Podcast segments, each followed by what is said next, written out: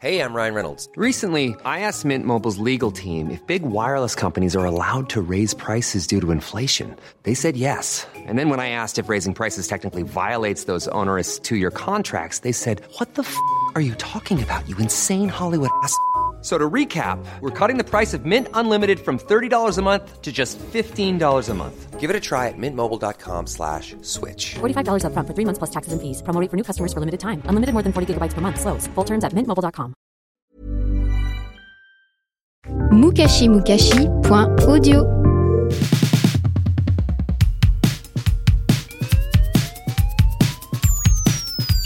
Bonjour à tous, je m'appelle Mia et vous écoutez Culture Miam, le podcast qui parle de choses que vous ne savez peut-être pas sur ce que vous mangez sûrement.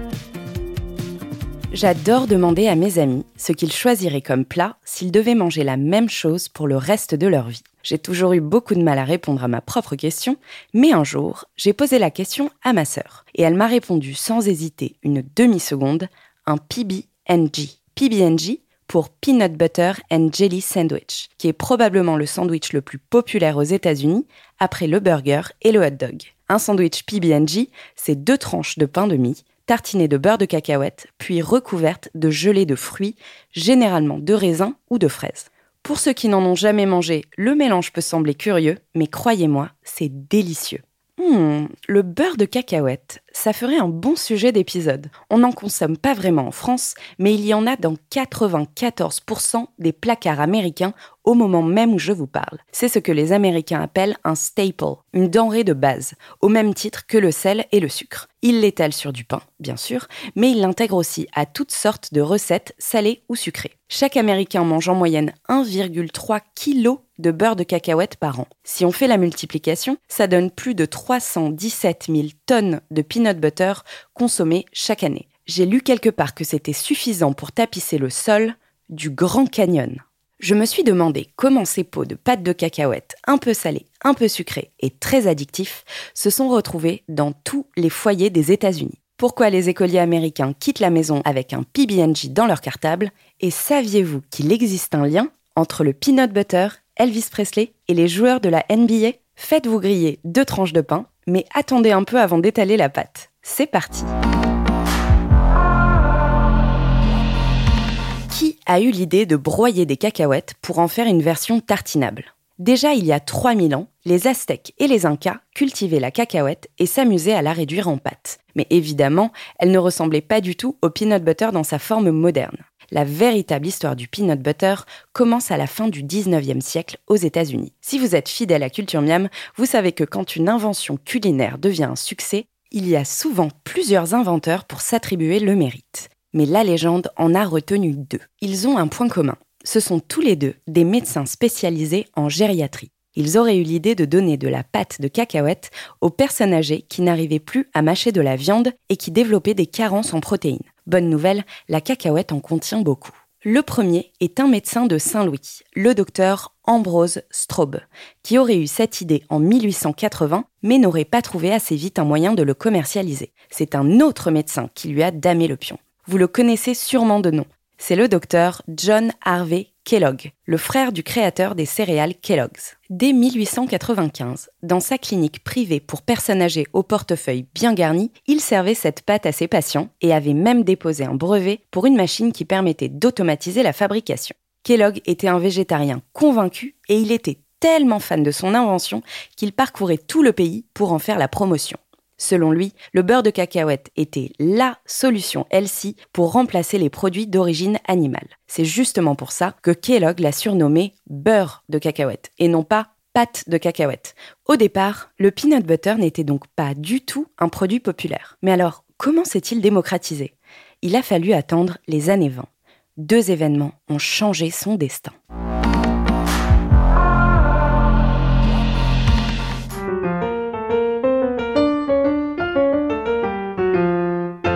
Jusqu'aux années 20, les beurres de cacahuète n'étaient pas aussi crémeux qu'aujourd'hui. L'huile de cacahuète avait tendance à se séparer de la matière et à remonter à la surface, un peu comme le Nutella ou le tahini sous le soleil. Du coup, le peanut butter se conservait mal et ne supportait pas le transport. Mais en 1922, le chimiste Joseph Rosefield trouve la solution. l'ajout d'huile partiellement hydrogénée. C'est grâce à ce procédé chimique, tout nouveau à l'époque, que la texture devient plus agréable et que le produit se conserve mieux. Résultat, le peanut butter se démocratise. Je me permets une petite digression sur cette histoire d'hydrogénation de l'huile, parce que c'est un procédé très controversé. Vous avez peut-être déjà lu la mention huile végétale partiellement hydrogénée sur des paquets de gâteaux industriels. Ce sont des huiles végétales dans lesquelles on a injecté de l'hydrogène pour les rendre plus solides à température ambiante. L'intérêt de cet émulsifiant, c'est de faciliter la conservation de l'huile et de la rendre plus facile à mélanger aux autres ingrédients. Sauf que l'hydrogénation de l'huile présente un risque. Elle augmente le mauvais cholestérol. D'ailleurs, ça vaut le coup de vérifier leur présence dans les produits que vous consommez. Grâce à ce procédé chimique, Joseph Rosefield a industrialisé le beurre de cacahuète tel qu'on le connaît aujourd'hui. Et il a pu lancer deux marques commerciales accessibles à tous. Peter Pan et Skippy, qui sont encore aujourd'hui les plus connus au monde. On peut d'ailleurs trouver Skippy assez facilement en France au supermarché. Comme il est malin, Joseph Rosefield a aussi inventé la version dite chunky de Skippy, avec des morceaux de cacahuètes pour donner plus de croustillance à la pâte. La texture a souvent tendance à diviser, creamy ou crunchy. Personnellement, je préfère la classique, mais vous pouvez nous dire dans quel team vous êtes sur Instagram.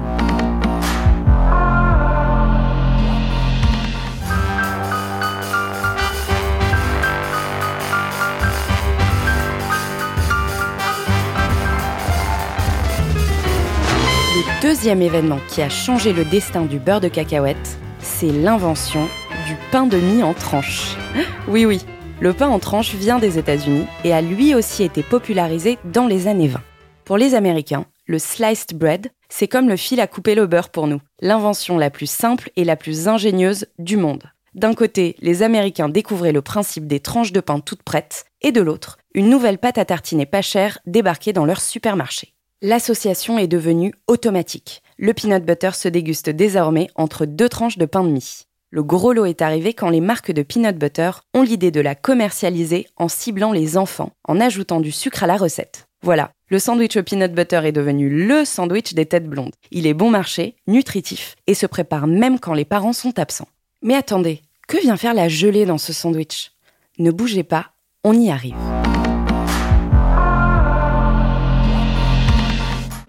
L'idée d'ajouter de la gelée de fruits dans le sandwich au beurre de cacahuète date de la Seconde Guerre mondiale. Elle vient des soldats américains. Pendant la guerre, l'armée sélectionne les rations de nourriture qui seront distribuées aux troupes. Il faut des produits pratiques, stables, pas chers et nutritifs. Le pain en tranche et le peanut butter étaient bien sûr en haut de la liste, tout comme la gelée de raisin, une invention des années 20 ultra populaire à l'époque. Ça s'appelait la grapelade, un mix entre grape et marmalade. C'était une matière fruitée inventée spécialement pour être tartinée sur du pain et les GI adoraient ça. Alors ils ont eu l'idée d'en rajouter dans leur sandwich au beurre de cacahuète. Ça donne du goût et ça permet de ne pas manger toujours la même chose. À la fin de la guerre, ils ont conservé cette habitude et la recette du PB&J s'est répandue comme une traînée de poudre. Dès 45, les ventes de gelée et de beurre de cacahuète ont explosé. Tout le monde mettait de la gelée dans son sandwich. 70 ans plus tard, tous les Américains en mangent.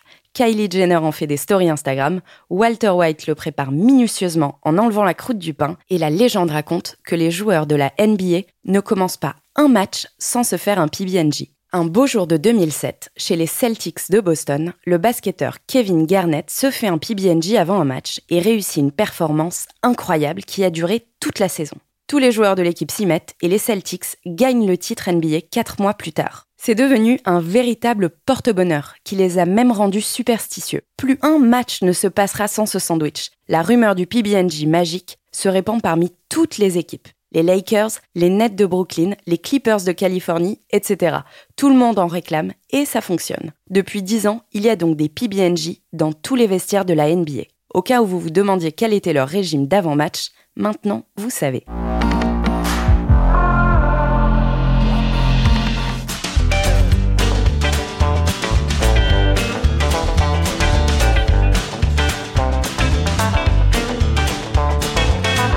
J'ai gardé le meilleur pour la fin. Il y a un homme qui a rendu le sandwich au peanut butter légendaire. Et cet homme, c'est Elvis Presley. Le King a vécu une véritable histoire d'amour avec le beurre de cacahuète. Issu d'une famille très pauvre du sud des États-Unis, il en mangeait beaucoup étant enfant. Devenu adulte, il lui vouait une passion sans limite, à tel point qu'il a donné son nom à un sandwich qu'on trouve dans tous les diners, le Elvis. C'est un PB&J où la banane en rondelle remplace la gelée de raisin. Bon, après vous le savez peut-être, Elvis avait un gros problème avec la bouffe. C'était le genre d'homme à monter dans son jet privé à minuit et à faire deux heures de vol juste pour manger un Fool's Gold Loaf, un gigantesque sandwich composé d'un pot entier de peanut butter, d'un pot entier de jelly et d'un demi-kilo de bacon. Le tout frit dans du beurre, en toute simplicité. Elvis meurt en 77 d'une crise cardiaque. À l'époque, il pesait 160 kilos et ingurgitait 12 000 calories par jour. Un régime alimentaire composé principalement de peanut butter, de viande et d'un tas de trucs frits. Il était conscient que son obsession pour la bouffe pouvait être dévorante et dangereuse. Alors, il a essayé de maigrir. Mais ses régimes étaient complètement tordus et encore plus dangereux. Il a, entre autres, essayé le Sleeping Beauty Diet, ou régime de la belle au bois dormant, qui lui avait été recommandé par un médecin de Las Vegas. Le principe? Se faire plonger dans un coma artificiel pendant quelques jours pour éviter de manger. Une idée ridicule, on est d'accord. Heureusement, Elvis est tombé de son lit d'hôpital, ça l'a réveillé et il s'est juré de ne plus recommencer. Il est mort quelques années après, à 42 ans, obèse et dépressif. On ne va pas blâmer le beurre de cacahuète, bien sûr, mais ce que l'on retient du destin tragique d'Elvis, c'est qu'il ne faut pas abuser des bonnes choses. Et si vous voulez tenter le PB&J, je vous conseille tout de même de mettre de la confiture de fraises plutôt que de la gelée de raisin. Vous m'en direz des nouvelles. Comme d'habitude, on se retrouve le mois prochain pour un nouveau snack audio de Culture Miam, et d'ici là, régalez-vous.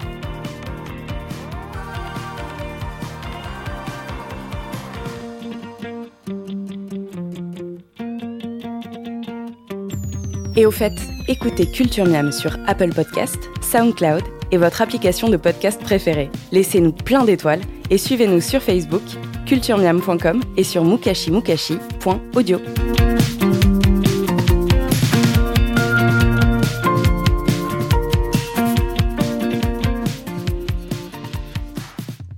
mukashimukashi.audio.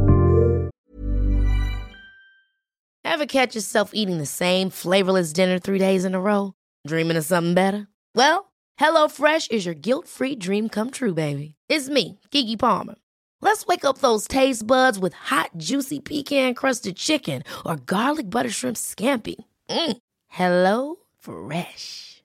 Stop dreaming of all the delicious possibilities and dig in at HelloFresh.com. Let's get this dinner party started.